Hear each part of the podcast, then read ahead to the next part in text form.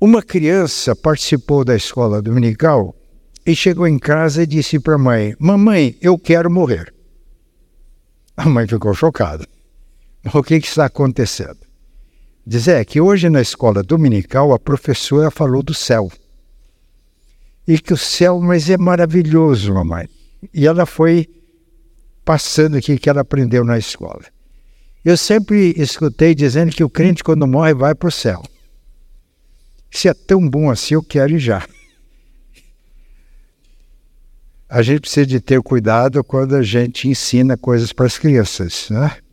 pastora Priscila sempre nos fala das tiradas da Amanda.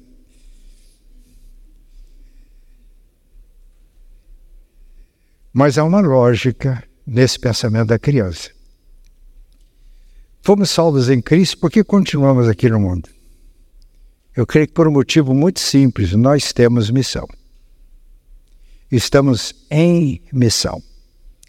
Neste ano, nós estamos fazendo um esforço de planejamento da igreja, estamos fazendo uma força-tarefa. Conseguimos consensar numa reunião do conselho qual é o, o que nós entendemos seja o propósito de Deus para nós como igreja. Entendemos que o propósito de Deus é que a gente viva a plenitude dele na comunhão do corpo de Cristo, engajados na missão. E qual foi o consenso sobre missão? De a igreja ser uma comunidade de discípulos que faz discípulos de Jesus, em obediência a Cristo, nosso Senhor e Mestre, testemunhando na unção, no poder do Espírito Santo e com os corações cheios do amor do Pai. Mas também houve um consenso sobre a visão. E a visão de sermos uma comunidade do Reino de Deus, a igreja local, vivendo em comunidades de base, que a gente chama de células. Isso concessamos no conselho, já compartilhamos isso com a liderança da igreja. E hoje vamos ver isso, a nossa missão. Qual é a nossa missão?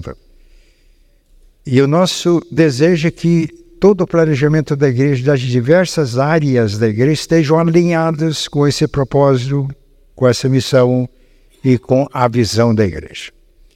O Ministério Infantil já teve duas reuniões, inclusive estabelecendo objetivos claros. Amanhã teremos um encontro com o Ministério de Oração.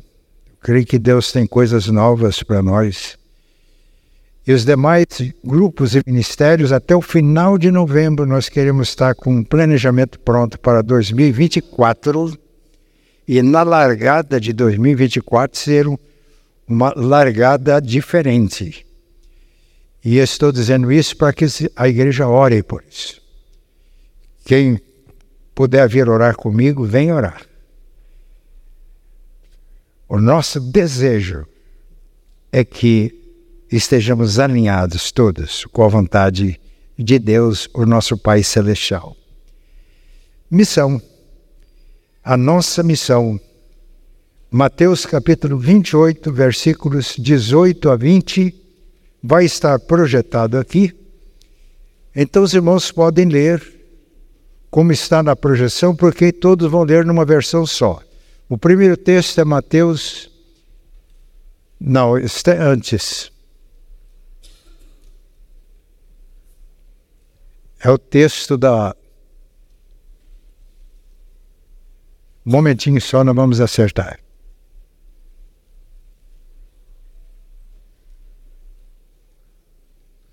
Aí. Isso. Aqui está na Almeida Revista e Atualizada. Vamos. Eu vou ler, e os irmãos leem também, mas silenciosamente. Jesus, aproximando-se, falou-lhes, dizendo: Toda autoridade me foi dada no céu e na terra. Ide, portanto, fazei discípulos de todas as nações, batizando-os em nome do Pai, e do Filho e do Espírito Santo, ensinando-os a guardar todas as coisas que vos tenho ordenado. E eis que estou convosco todos os dias até a consumação do século. Agora, Atos 1,8. Mas recebereis poder ao descer sobre vós o Espírito Santo, e sereis minhas testemunhas, tanto em Jerusalém como em toda a Judéia e Samaria e até aos confins da terra. Gostaria que todos observassem para esse texto projetado. Nós fizemos ali alguns destaques. Qual o principal destaque que está feito aqui? Pode falar em voz alta. Qual o principal destaque? Fazei discípulos. Esta é a ordem que Jesus deu. E nesse texto de Mateus 28, 19, só tem um verbo no imperativo. E o verbo no imperativo dá ordem.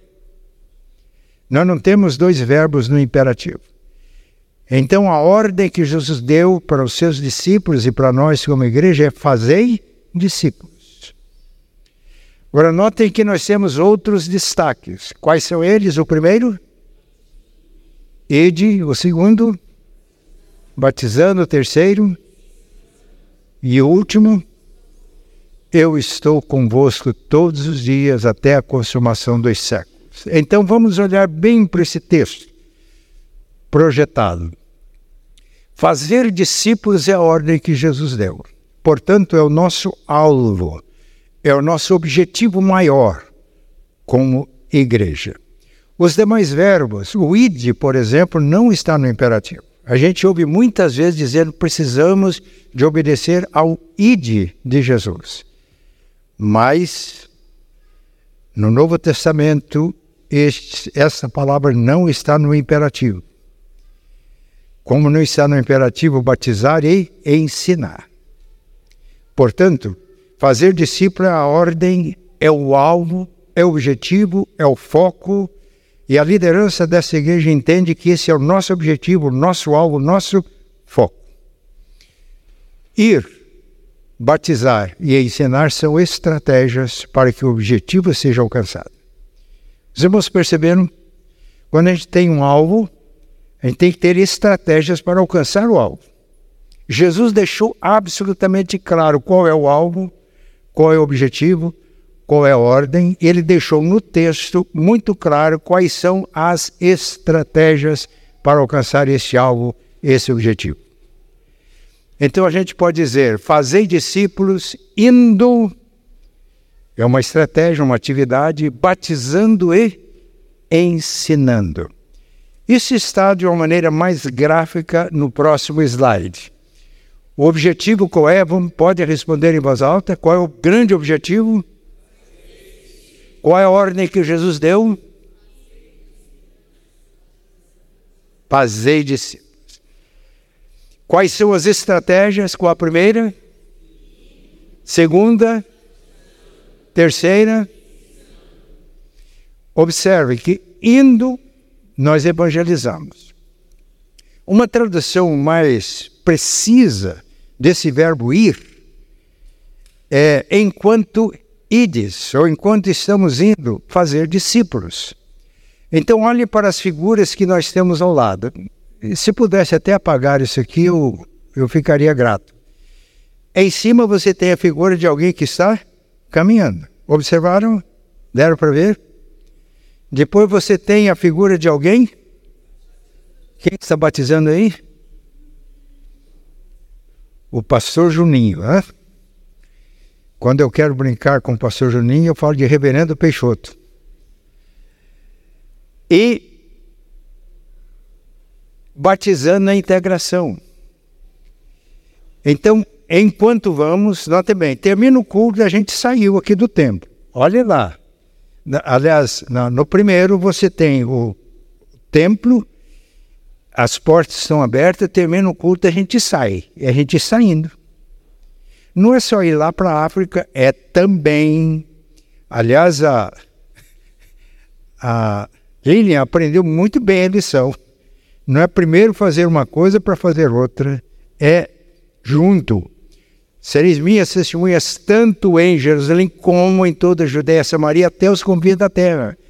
Ser testemunhas aqui, ali e acolá ao mesmo tempo. Essa é a nossa missão. Então, indo começa aqui. Terminado o culto, nós vamos sair. Bem, se aqui no auditório hoje tiver alguém que não tem Cristo ainda, não se converteu, é um campo missionário. aqui dentro, na hora do culto. Se tiver um coração sem Cristo, é um campo missionário. E todos nós que temos Cristo somos força missionária. Então, enquanto vamos, vamos para casa, relacionamento com os filhos, com pai, mãe, com primo não convertido, com amigos. Olha aí o campo missionário, todos nós. Amanhã, hoje, são agora 10, 11 horas e 35 minutos. No relógio que a liderança da igreja colocou bem na minha frente para eu não esquecer a torneira é, aberta. Né? 11 horas e 35 minutos. Amanhã, nesse horário, onde é que vocês estarão? Cada um sabe. Pois vocês estão exatamente no campo missionário. Enquanto vocês vão, façam discípulos. Não existe esse negócio de dividir aqui a sagrada, ali a secular. Porque a Bíblia diz que o nosso corpo é templo do Espírito Santo. E a nossa comunhão no corpo de Cristo também é templo. Então, onde chegou o crente, chegou Jesus. Onde chegou um crente, o Espírito Santo chegou. É campo missionário. Você não pode viver de um jeito lá fora e de outro jeito aqui na igreja. Isso tem um nome que Jesus deu com muita clareza. Chama-se hipocrisia. Então isso é muito claro. Indo, nós evangelizamos, fazemos discípulo. Batizando, nós integramos os que se convertem na comunhão do povo de Deus. O batismo não é só uma cerimônia, ele é todo um processo de integração.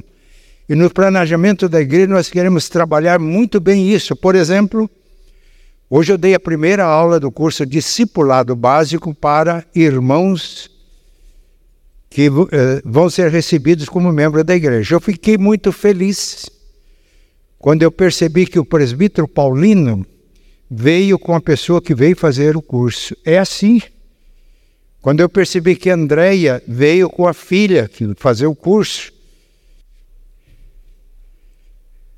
Porque nós estamos num processo de integrar as pessoas na comunhão do corpo de Cristo. Não é só uma cerimônia. É todo esse processo Lá em Londrina, quando a gente fazia um curso para recepção de membros, todos os discipuladores iam junto. A gente tinha curso com mais de 100 pessoas, você tinha 50 discípulos e 50 discipuladores acompanhando, juntos.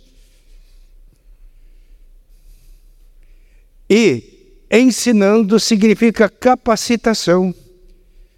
Porque toda pessoa que é feita discípulo de Jesus se torna um discipulador. E nós vamos ver isso. E aí o ciclo discipulado que começou lá com Jesus vai prosseguir até a volta do Senhor em glória. Então nós temos o objetivo fazer discípulos, temos as estratégias e temos a dinâmica. Qual que é a dinâmica do discipulado? E eis que estou convosco todos os dias até a consumação dos séculos. É a presença de Jesus. Onde estiverem dois ou três reunidos em meu nome, eu estou presente. Quando vocês estão em obediência ao Senhor e Mestre, fazendo discípulos, eu estou presente. Paulo e Silas estavam em Filipos fazendo discípulos de Jesus. Por causa disso, eles foram presos, açoitados, feridos, jogados no cárcere interior, sem iluminação, sem ventilação, com as mãos e os pés amarrados no tronco. Então Jesus tinha abandonado Paulo e Silas? Não.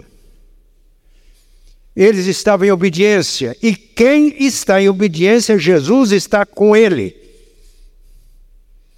Por isso eles oraram. E se alguém triste, faça oração. Oraram. E orando, o poder de Deus, do Espírito Santo, aqueceu o coração deles e começaram a cantar. Aliás, a Bíblia diz: se alguém está sofrendo, faça oração. Está alegre, cante. Cantaram. E o poder de Deus se manifestou naquele cárcere, as portas se abriram, caíram as algemas.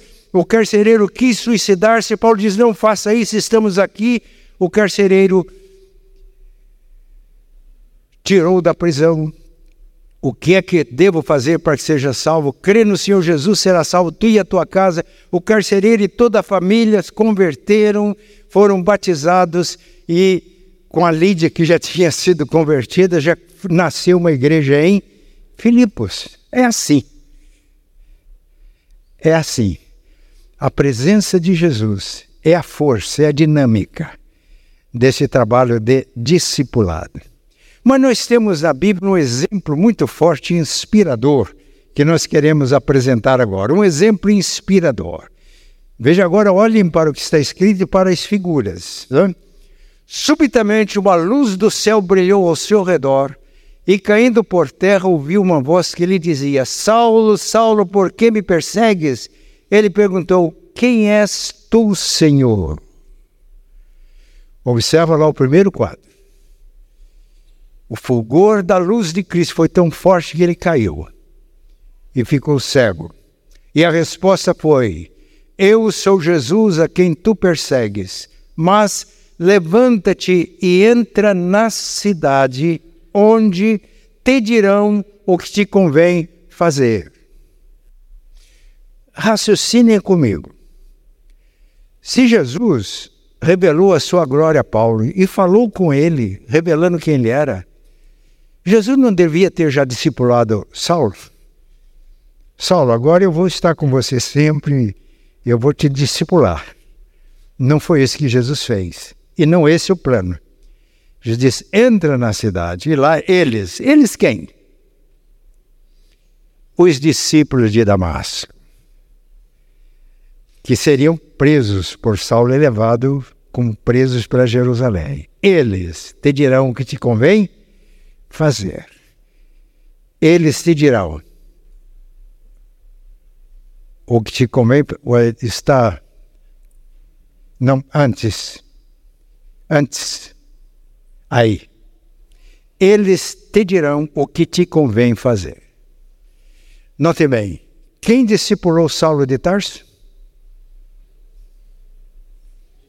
Foi o apóstolo Pedro? Tinha que ser, né? Um homem como Saulo ou tinha que ser pelo menos o Bartolomeu. Quem discipulou Saulo? Os discípulos de Damasco. Ele não tinha um templo. Eu acho que não tinha nenhuma igreja organizada com presbíteros, diáconos, igual nós temos. Mas tinha uma comunidade de discípulos. Que exemplo, que lição para nós. Que lição. O próximo uma comunidade de Damasco, que obedeceu à ordem de Cristo com foco no objetivo fazer discípulos. Ananias foi simplesmente um representante da comunidade de Damasco. Ananias. Discípulos que fazem discípulos usando as estratégias. Dentre os discípulos que estavam em Damasco existia um chamado Ananias. Quem era Ananias? Reverendo Ananias, Quintela de Souza. Apóstolo Ananias. Tinha que ser para discipular Saulo. Missionário Ananias. Presbítero Ananias. Diácono Ananias. Quem era Ananias? O que, que a Bíblia diz que ele era? Quem sabe pode responder alto. Ninguém sabe. Quem falou? Discípulo. Tudo que a Bíblia diz de Ananias é discípulo. Então, é discípulo de Cristo que faz discípulo de Cristo. Ananias, simples discípulos, simplesmente discípulo como eu e você. Coloque-se nas mãos de Deus como Ananias.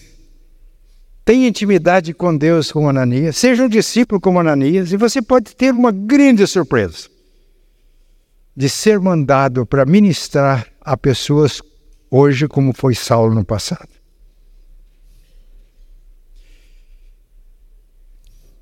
Mas Ananias, representando os discípulos de Damasco, usou as estratégias. Primeiro, Jesus falou: Ananias, nota a intimidade que ele tinha com Cristo. Esse é um discípulo. Eu falei, senhor, eu estou aqui, à disposição. Então vai lá na rua direita, na casa de um homem chamado Judas, procura por um, um senhor chamado Saulo, apelidado de Tarso. Ele foi tão claro na ordem que até um apelido lhe deu. A, a, a apelidado de Tarso. Ele está há três dias em jejum, orando, jejuando, é, orando, e ele teve uma visão e viu um homem chamado Ananias entrar para que impusesse as mãos sobre ele, recuperasse a vista, fosse batizado e ficasse cheio do Espírito Santo. Agora, o Ananias é como muitos de nós. Às vezes a pessoa diz para pastor, eu não, não vou discipular que eu não tenho capacidade. Ananias teve uma outra desculpa. Senhor, quem é mesmo? Saulo. Senhor, o senhor não está sabendo? Este homem persegue os crentes. Eu estou devidamente informado que ele veio aqui para prender todos os que creem no Senhor. Ananias. Mas eu simplesmente disse: vai. Porque ele é para mim um vaso escolhido para levar o meu nome perante os reis dos gentios. Ele vai sofrer por causa do meu nome. E aí, Ananias, como discípulo, simplesmente foi. É o que está escrito em Atos 9. Foi. Foi. Ir é estratégia. A comunidade de Damasco fez exatamente isso. Às vezes, a nossa evangelização se restringe a convidar pessoas para vir à igreja. Isso não está de todo errado. Mas a estratégia de Jesus não é convide para vir. Mas qual é a estratégia de Jesus? Vá. Senhor, fez as restrições. Vai, Ananias. Vai. E Ananias foi. Eu já contei isso, não sei se numa pregação aqui ou se num dos cursos que eu dei aqui na igreja, mas quando eu vi pastorear essa igreja na década de 90, tinha uma irmã que morava aqui no templo, ela era zeladora. Foi para um terreno de ocupação E depois de alguns dias ela me procurou e disse: Pastor, precisamos de abrir um trabalho lá. Tem, precisamos de pregar o evangelho lá. Eu falei: Muito bem, nós já temos uma missionária. Falei, Quem? A senhora? Eu? É. Foi lá no, no gabinete, aqui no fundo. É. Mas eu não tenho capacidade. Eu falei: Eu também não tenho. Aí citei para ela, Paulo, 2 Coríntios: A nossa capacidade vem de Deus. Você crê nisso ou não crê? Deus não chama os capazes, Deus capacita os chamados. Eu disse, mas pastor, eu falei, é o seguinte, domingo no culto eu vou chamar alguns presbíteros e nós vamos orar vamos impor as mãos sobre a senhora. E estamos enviando. E ela levou a sério.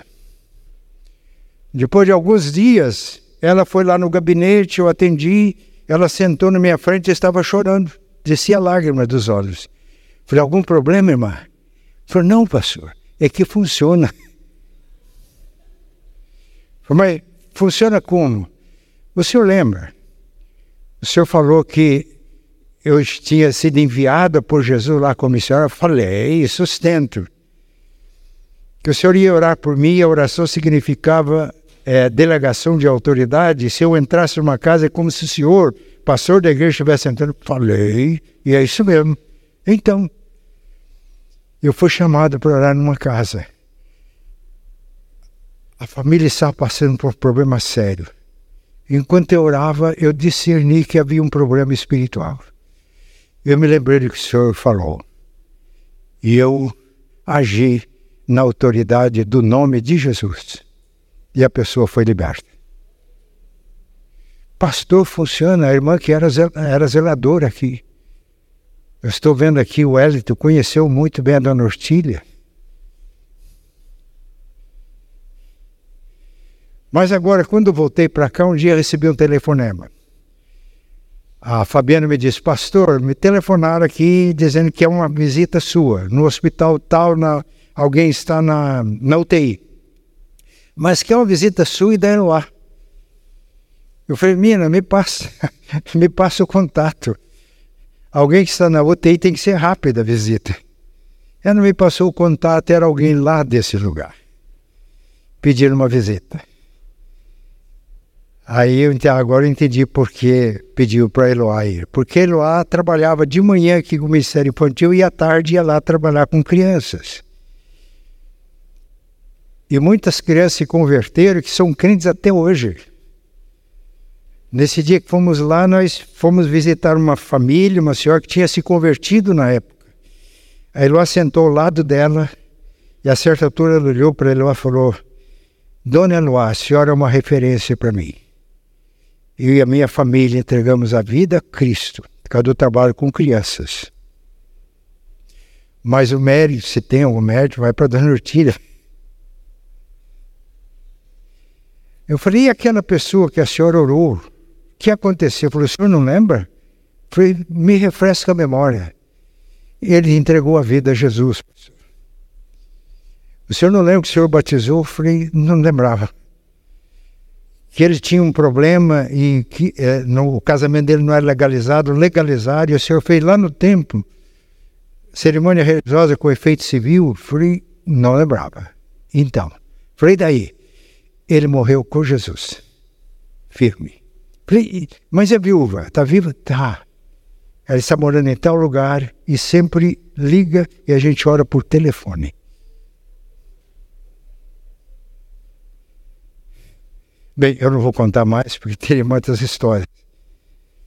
Mas estou só para deixar claro, absolutamente claro, que você não é capaz de discipular ninguém se você crê na tua capacidade. E vou repetir: Deus não chama os capazes. Deus capacita os chamados. É pura e simplesmente uma questão de obediência. Assim como Ananias relutou a princípio, muitos de nós relutam. Mas quando obedecemos, nós descobrimos que Deus age. Que Deus salva vidas. E uma senhora tão simples que durante anos serviu a igreja como zeladora foi usada por Deus para a transformação de uma família e de famílias.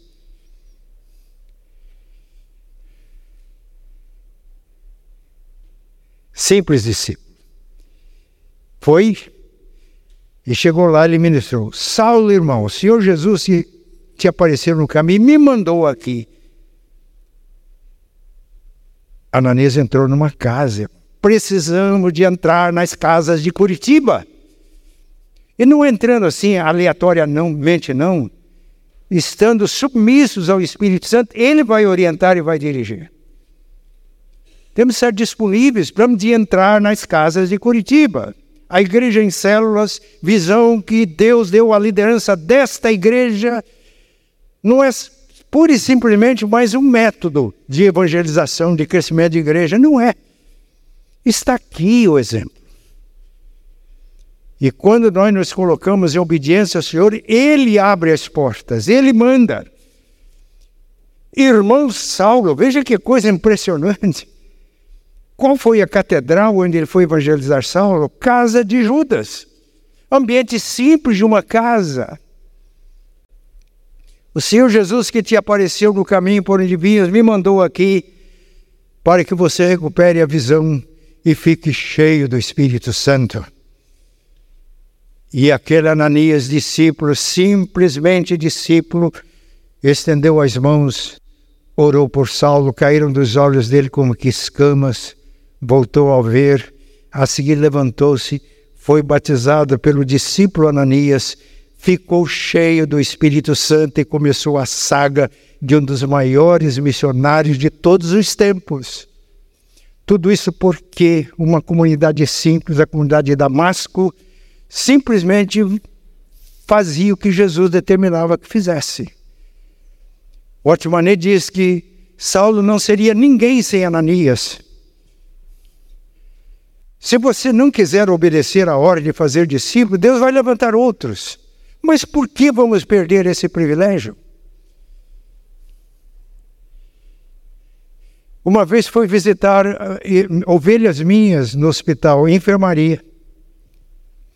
Eu distribuí um folheto, eu é que fiz isso. Eu sempre distribuo esse folheto. Voltei, o irmão continuou lá, e uma pessoa ao lado diz: Eu li aquela mensagem, tocou meu coração. Aí eu anotei o nome dele. Fui para casa, no momento em que estava orando, me veio o nome daquela pessoa. Fui lá, observei o endereço, ele não tinha telefone. Naquela época, pouquíssimas pessoas tinham telefone, celular, nem a gente nem sabia o que, que era isso. E na hora da oração eu falei, Senhor, eu peguei o endereço dele. E no meu coração dizia, vai. Mas eu não tinha telefone para avisar nem nada, vai. E eu fui sem saber se ele estava em casa. A hora que eu cheguei, bati a porta, ele abriu. O senhor na minha casa. Ele contou as experiências que ele tinha tido com alguns evangelistas. Naquele dia ele entregou a vida a Cristo. Foi batizado. Depois de muitos anos ele mudou-se da cidade e encontrei com ele numa concentração de igreja presbiteriana independente.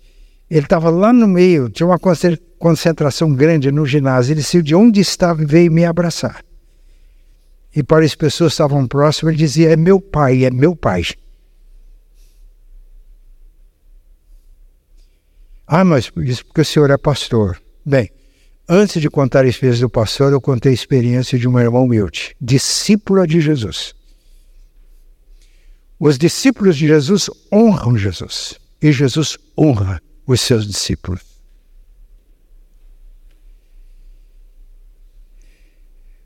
foi batizado e Saulo foi integrado na família, num ambiente simples, numa casa, ensinando. E note que Jesus disse: eles, toda a comunidade. E Saulo, devidamente ensinado, já começou o trabalho de discipulado. Isso foi ministrado, curado e ficou cheio do Espírito Santo. E logo a seguir já fez discípulos. O próximo slide. Então vamos ver aqui como funciona como funciona. E a pergunta que eu faço é essa: estamos adicionando membros ou multiplicando discípulos? Aqui está o exemplo de, da comunidade de Damasco, ali o nosso Ananias, e 2 Timóteo 2,2. Paulo escreveu a Timóteo: O que de minha parte ouviste, através de muitas testemunhas, isso mesmo transmite a homens fiéis que sejam idôneos para instruir outros. Veja, meus irmãos, o que começou naquela casa, naquela célula, lá em Damasco. Ananias ministrou a Saulo. Saulo foi ensinado na comunidade de discípulos de Damasco. Saulo discipulou dentre tantos Timóteo. E Timóteo foi um discípulo fiel de Jesus e que servia com, com Paulo ele diz a Timóteo: O que você, Timóteo, ouviu de mim através de muitas testemunhas, isso transmite homens fiéis, que sejam idôneos para ensinar outros. Vamos fazer o cálculo? Quantas gerações nós temos aqui de discípulos? Primeiro começou com Ananias, comunidade de Damasco. Ele discipulou Paulo.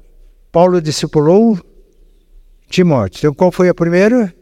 Ananias, segundo. Terceiro, Timóteo, quarto.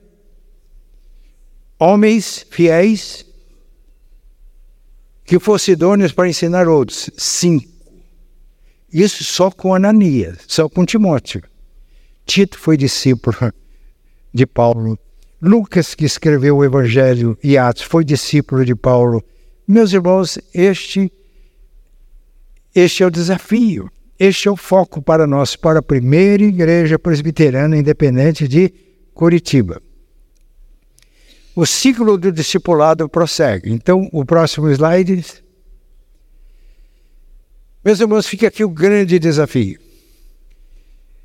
Cumprir a ordem, fazer discípulos, indo, batizando e ensinando multiplicamos discípulos. Dá para projetar aquele vídeo que eu passei nós vamos encerrar projetando um vídeo que só tem meia hora de duração. Então, as irmãs que vão fazer almoço, fiquem tranquilas. Aliás, eu estou sozinho agora em Curitiba. Então, se as irmãs tiverem que sair logo fazer almoço e me convidarem, eu já dispenso.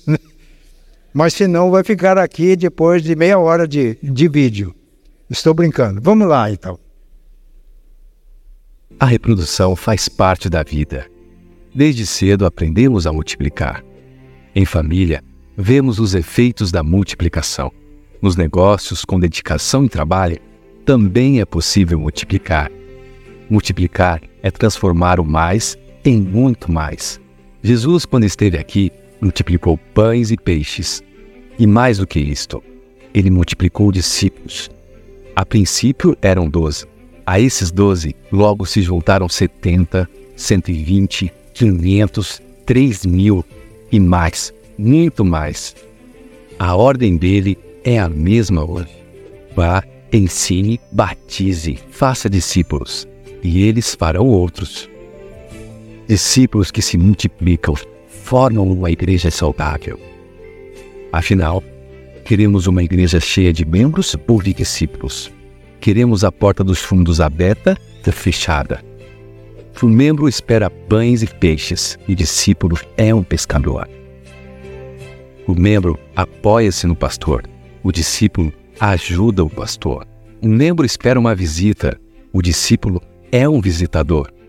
O membro quer ir para o céu, o discípulo quer ir e levar pessoas para o céu. Discípulos oram, se relacionam e cumprem a missão com novos discípulos.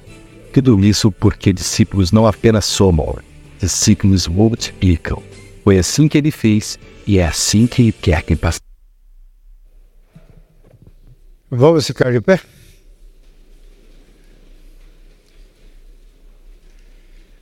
A Bíblia diz que quando o Espírito Santo é derramado, os jovens têm visões e os velhos sonham. Eu quero agora desafiar os jovens a que tenham essa visão do discipulado. E quero desafiar a turma da terceira idade, eu estou nessa, para sonhar. Alguém disse que o velho, quando sonha, ele é complicado, porque é como se tudo estivesse começando de novo. Bem, eu não vou continuar ano que vem como pastor titular dessa igreja, mas eu vou me dar o direito de continuar sonhando com essa igreja e sonhando com isso aqui, não menos do que isso. E a minha oração é para que Deus faça o que for preciso para que isso aconteça. Os irmãos estão. É isso mesmo? Eu não vou pedir nem que levante as mãos do jeito que está. É você e Deus. Coloque-se nas mãos de Deus. Pai Santo e bom, muito obrigado pela tua palavra. Ela é lâmpada para os nossos pés, é luz para o nosso caminho. Obrigado, Deus, porque ela deixa claro qual é o teu propósito para nós como igreja. Vivermos a tua plenitude na comunhão do corpo de Cristo, engajados na missão. A missão de ser e fazer discípulos de Jesus. Por simples obediência a Jesus, nosso Senhor e Mestre, testemunhando no poder do Espírito e com os corações cheios do teu amor. Pai, pedimos que tu continues operando na vida desta igreja Pedimos a Deus um grande, profundo despertamento espiritual, uma volta para ti, para que o teu propósito para nós se cumpra. Sermos uma comunidade de discípulos que fazem discípulos de Jesus, indo, evangelizando, batizando, integrando os convertidos na comunhão do corpo de Cristo e ensinando, capacitando os que se convertem para que se tornem discipuladores. Dá-nos esta graça e esta bênção. Oramos agradecidos em nome e por amor de Cristo. Amém. E a graça de nosso Senhor e Salvador Jesus, o amor de Deus, nosso eterno Pai, a comunhão e a consolação do Espírito Santo estejam com todos vós e com todo o povo de Deus, hoje e sempre. Amém.